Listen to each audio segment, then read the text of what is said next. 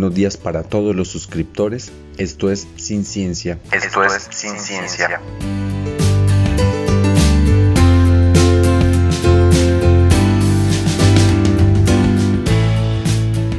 Y hoy le toca el turno a un alcaloide muy famoso en el mundo de la delincuencia, el arma química de violadores y asaltantes. Estamos hablando de la escopolamina, también conocida como la burundanga.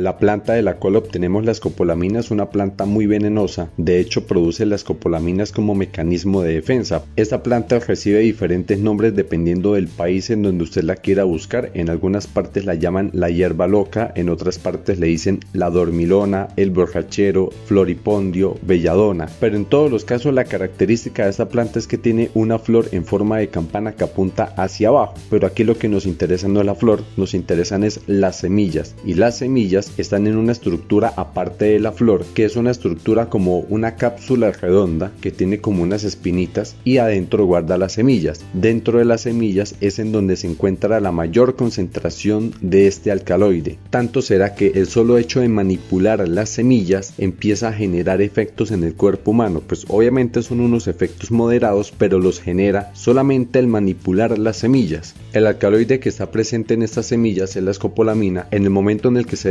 se le llama iosina, entonces escopolamina o iosina es lo mismo. Y en el bajo mundo se conoce como burundanga, que en sí es un brebaje, un preparado que contiene escopolamina. Y se obtiene de las semillas. De esas semillas extraemos un polvito blanco que es la famosa escopolamina.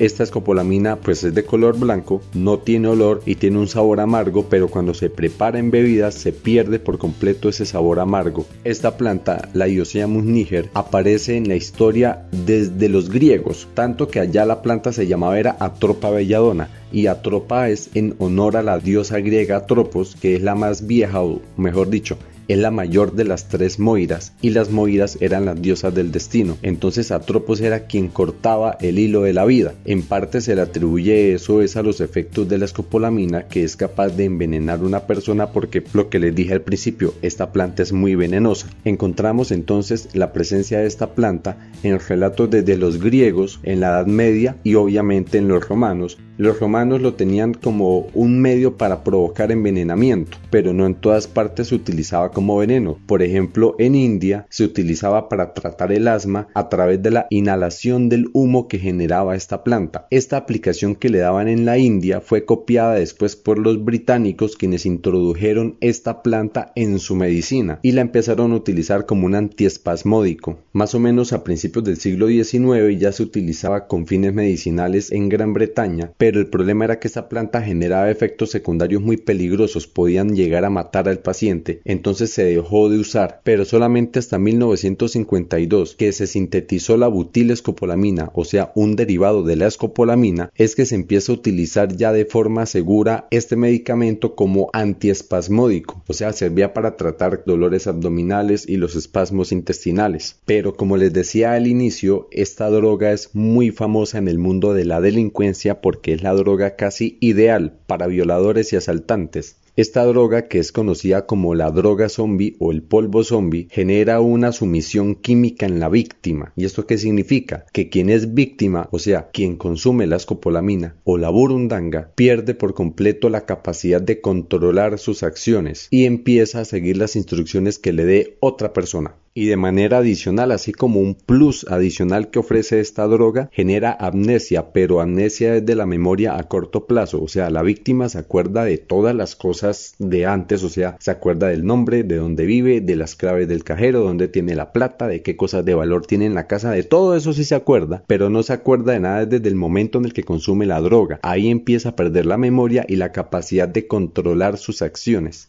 Y aquí tenemos que tener claro que esta droga no la usa una persona sola, generalmente son bandas organizadas que buscan una víctima para atacarla con la escopolamina. Estas bandas criminales actúan generalmente en dos momentos. En un primer momento le suministran a la víctima una droga cualquiera de tantas que existen para generar un malestar en la víctima. Y cuando la víctima se siente mal, aparece otro personaje a auxiliar a esa víctima y generalmente le ofrecen agüita para que tome para que se sienta mejor y en el agua va la escopolamina. Entonces se ven muchos casos en donde, por ejemplo, uno de los integrantes de la banda lleva impregnada la droga en el cabello, en un papel que le acercan a la víctima y después lo soplan, en alguna parte de la ropa, en los hombros, y con el solo hecho de sacudir el cabello, de sacudir la ropa que tiene en el hombro, de sacudir un papelito, de poner en contacto a la víctima con una superficie, por ejemplo, en el teclado de los cajeros automáticos, ya con eso la droga empieza a hacer contacto con la piel o ingresa a través de la nariz y genera un malestar en la víctima y después es que es auxiliada por otros integrantes de la banda que ya le suministran la escopolamina. ¿Cómo se puede suministrar esta escopolamina? En bebidas, en agua, en bebidas alcohólicas, en gaseosas, en jugos, en cualquier cosa que se pueda tomar, en comidas, preferiblemente comidas dulces, un caramelo, un chocolate, incluso en lociones, en sprays, en perfumes. Hay muchas modalidades de hacer entrar la escopolamina al cuerpo. En las discotecas también es muy común porque mientras la víctima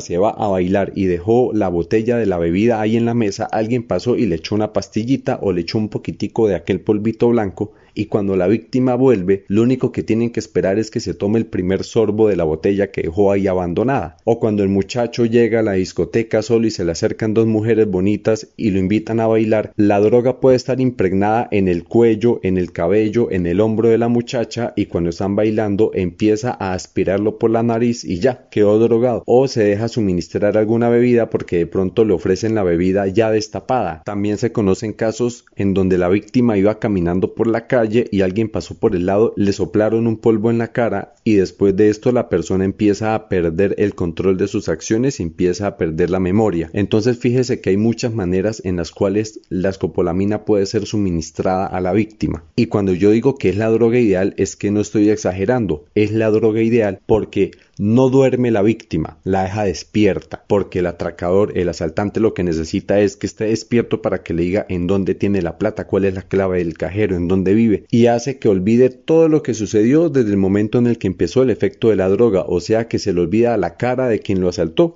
se le olvida cuántas personas iban con ella y todas esas cosas que se le pueden olvidar que por conveniencia al delincuente le conviene que la víctima se lo olviden. Por eso es la droga ideal. La víctima se limita a seguir órdenes. Entonces el asaltante le dice entrégueme su tarjeta, dígame cuál es la clave, dígame en dónde vive, entre a su casa y saque las cosas de valor, saque las joyas, saque el computador y la víctima simplemente hace caso, aunque por dentro su cerebro le puede estar diciendo mire que lo están atracando, no haga eso, pero es que está totalmente bloqueada la voluntad, está en una sumisión química, eso es lo que llamamos el estado de sumisión química, no tiene control de sus acciones, aunque muy adentro algo le está diciendo que eso no lo debe hacer. Es como estar viendo una película y usted le está diciendo al protagonista no haga eso, pero pues es una película, igual nadie le va a hacer caso a usted. ¿Y cómo nos damos cuenta que una persona está bajo el efecto de la escopolamina? Pues hay unos síntomas que se pueden ver fácilmente. Entonces en este diagnóstico preliminar podemos ver que la persona tiene las pupilas dilatadas, eso se llama midriasis, y como tiene las pupilas dilatadas, entonces le fastidia la luz, eso se llama fotofobia. La víctima tiene dificultades para tragar, eso se conoce como disfagia, presenta visión borrosa porque los músculos que controlan el ojo perdieron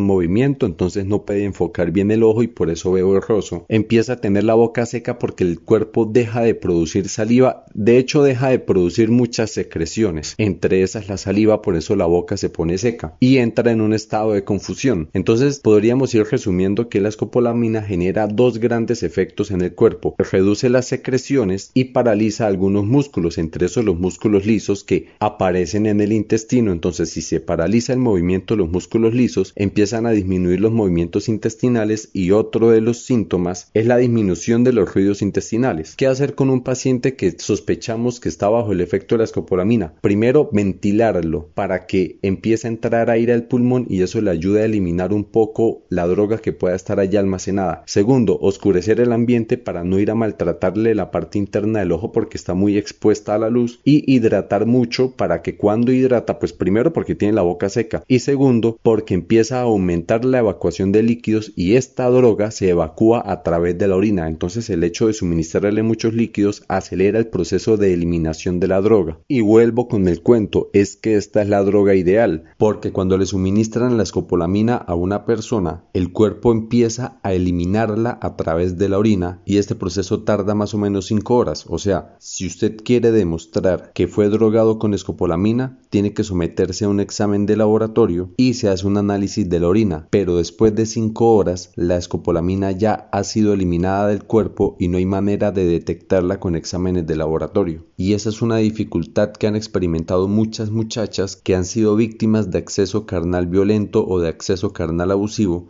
porque cuando van a demostrar que fueron drogadas y que producto de ese estado de indefensión fueron abusadas sexualmente, los exámenes de laboratorio salen negativos porque la droga ya ha sido eliminada por completo del cuerpo en un periodo de tiempo muy pequeño. Por eso es importante, sobre todo en los casos de violación, que la víctima se haga el examen de laboratorio de inmediato para que pueda detectarse esta droga en la orina, porque después de 5 horas ya no hay manera de detectarla.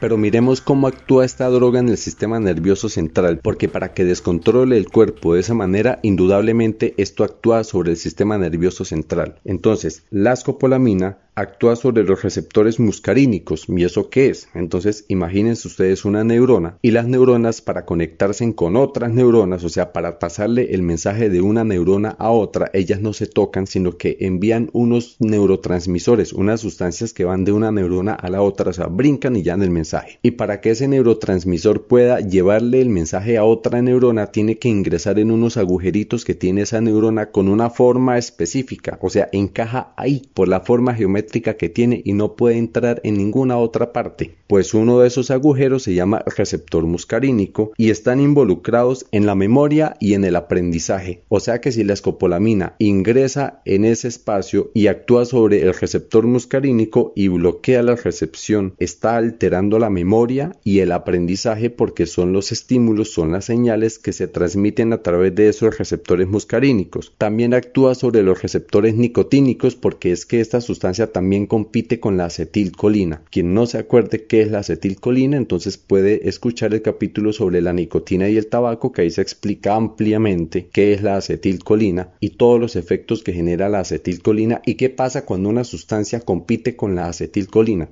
y el hecho de que actúe de esta forma genera unos efectos sobre varios sistemas del cuerpo humano. Empecemos por el sistema respiratorio. En el sistema respiratorio genera broncodilatación y una reducción de las secreciones dentro del pulmón. En el sistema nervioso central genera depresión, amnesia, convulsiones y alteraciones del sueño. En el sistema cardiovascular, que es en donde toca tener más cuidado, genera taquicardia, vasodilatación, arritmia cardíaca, hipotensión o hipertensión. Entonces aquí están los síntomas más delicados porque esos son los que pueden llevar a la muerte al paciente. En el sistema digestivo disminuye la producción de saliva, en sí genera una disminución de todas las secreciones y disminuye los movimientos peristálgicos. Los movimientos peristálgicos son los movimientos propios del intestino. Y aquí empiezan a aparecer un montón de aplicaciones medicinales porque cuando nosotros vemos que la iosina o la escopolamina generan estos efectos, de una vez empezamos a pensar que se pueden sacar fármacos que nos pueden servir para algo bueno, y de hecho así lo hicieron.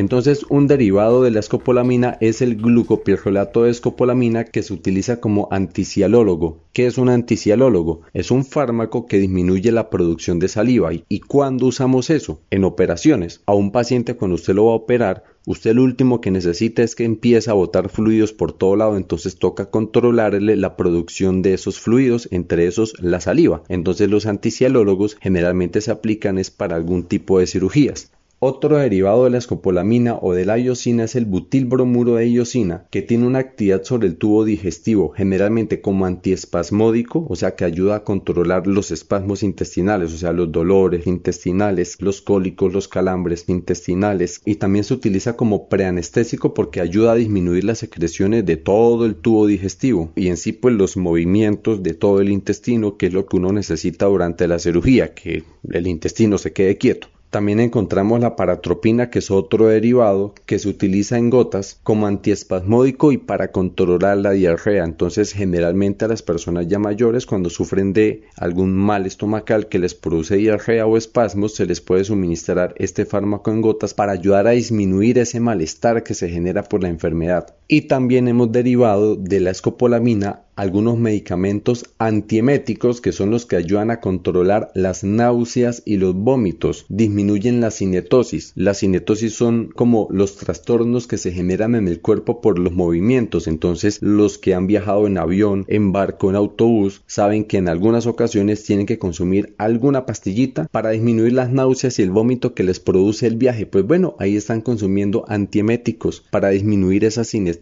Esos son derivados de la escopolamina. Y como la escopolamina y sus derivados disminuyen la actividad de los músculos lisos, pues hay músculos lisos en los intestinos y la vejiga también es otro músculo liso, entonces disminuye la actividad de la vejiga y se retiene la orina. Por eso en muchas ocasiones se suministran algunos de estos fármacos como preanestésicos para que la vejiga no empiece a desocuparse en medio de la cirugía. La escopolamina también genera efectos sobre la piel, porque en la piel también hay glándulas que producen secreciones y como la iosina o escopolamina o burundanga genera un efecto sobre esas glándulas para impedirles producir secreciones, pues la piel no se podía quedar por fuera. Ese efecto de no producir sudor, que son las secreciones que se producen en la piel, se llama anhidrosis. Eso genera que la piel se seque, o sea, genera una piel seca. Y como el sudor ayuda a disminuir la temperatura corporal, pues cuando no hay sudor, la temperatura se sube, entonces se genera una hipertermia, que es como una fiebre. Y si la temperatura en algunas zonas de la piel sube demasiado, la coloración de la piel cambia y se empieza a poner como roja porque parece que se estuviera quemando.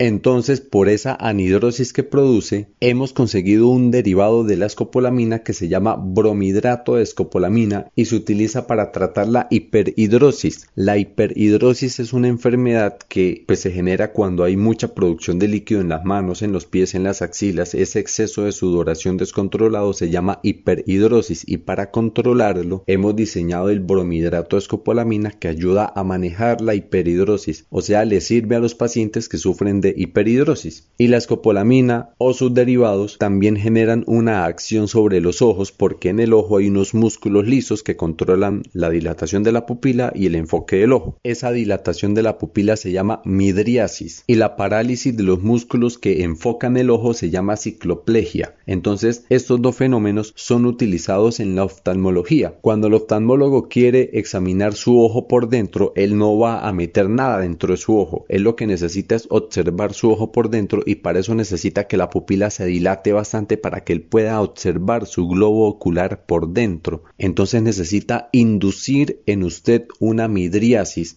y aparte de eso necesita que el ojo se quede quieto, entonces necesita inducir en usted una cicloplegia y esas dos cositas las consigue cuando le aplican a usted en el ojo unas goticas con unos derivados de la escopolamina que dilatan la pupila y paralizan el ojo y el oftalmólogo puede examinar perfectamente todo el globo ocular por dentro. Entonces fíjese que lo que inicialmente era un alcaloide sumamente venenoso que se utilizaba para envenenar personas, que se utiliza para asaltar, para drogar, para poder violar, o sea, en el mundo de la delincuencia, tiene un montón de aplicaciones en la medicina y todos estos efectos que puede causar en el cuerpo constituyen lo que se llama el SAC, que es el síndrome anticolinérgico central, pues también hay un síndrome anticolinérgico periférico que es sobre el sistema nervioso periférico, pero aquí lo que nos interesa más es el efecto que genera sobre el sistema nervioso central porque ese es el que puede llegar a ser mortal. Y entonces, ¿qué es el síndrome anticolinérgico central? En resumen, pues es un conjunto de comportamientos en el cuerpo que incluyen inquietud, delirio,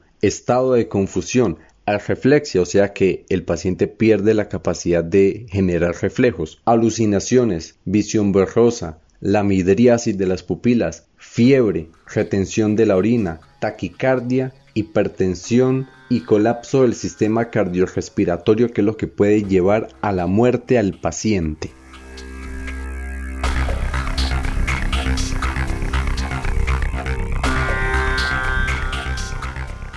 Y entonces, con los reportes del uso de esta planta y de su alcaloide la escopolamina o la iosina desde el tiempo de los griegos, tanto así que aquí aparece involucrada la diosa Atropos, su uso que pasó por los romanos en donde tenía un uso para generar envenenamiento, su uso en la cultura india en donde se utilizaba para tratar el asma, después cómo ingresa a la medicina de los británicos y cómo los británicos se dan cuenta de su toxicidad y empiezan a sacar derivados de la escopolamina y esos derivados permiten que esta droga tenga un montón de aplicaciones por sus efectos en el sistema nervioso, sus efectos en el sistema digestivo, por su capacidad antiespasmódica que permite tratar dolores intestinales, cólicos intestinales, calambres intestinales, control de la diarrea, en la disminución de secreciones, en el campo de la oftalmología, en el tratamiento de la hiperhidrosis, su efecto como antiemético para disminuir la cinetosis, lo cual le facilita facilita los viajes a las personas en avión, en barco, en autobús, pero que desgraciadamente es la droga perfecta para los delincuentes porque genera amnesia en la víctima, porque genera una sumisión química total de la víctima y porque se elimina en tan solo 5 horas sin dejar rastro alguno, se ha convertido en la droga perfecta para asaltantes y violadores. Y con todos estos detalles hemos terminado el viaje por el mundo de la escopolamina o la iosina, más conocida como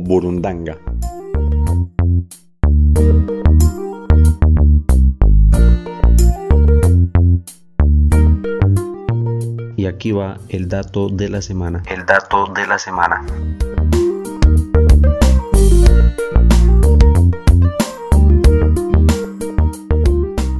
Primero que todo los quiero invitar a que busquen por YouTube o por donde ustedes quieran testimonios sobre personas que han sido afectadas por la escopolamina, porque esto es una droga muy común en la vida nocturna y en cualquier momento usted puede ser víctima de la escopolamina. Entonces es mejor estar prevenidos. Y ahora sí va la historia de la semana. La palabra burundanga es de origen cubano. En Cuba se le llama burundanga a unos preparados que incluyen bebidas alcohólicas y extractos de muchas plantas pues en algún momento se hizo un preparado con escopolamina y ese brebaje pues resultó muy interesante para el mundo de la delincuencia, entonces empezó a propagar por toda Latinoamérica con el nombre de burundanga, pero la burundanga original se encuentra en Cuba y no necesariamente contiene escopolamina. Entonces esta burundanga que se utiliza con fines delincuenciales, aparte de poder tener alcoholes y aparte de la escopolamina puede tener otras drogas como por ejemplo benzodiazepinas y es lo que generalmente se suministra en gotas a las bebidas para poder inducir la sumisión química en las víctimas.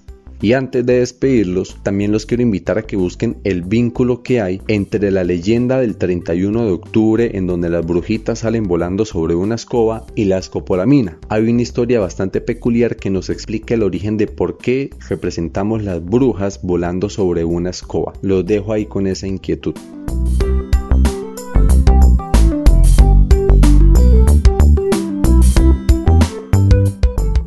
Desde Colombia les habló George Gaitán y les deseo un feliz día, cual sea el día que este sea. Cual sea el día que este sea.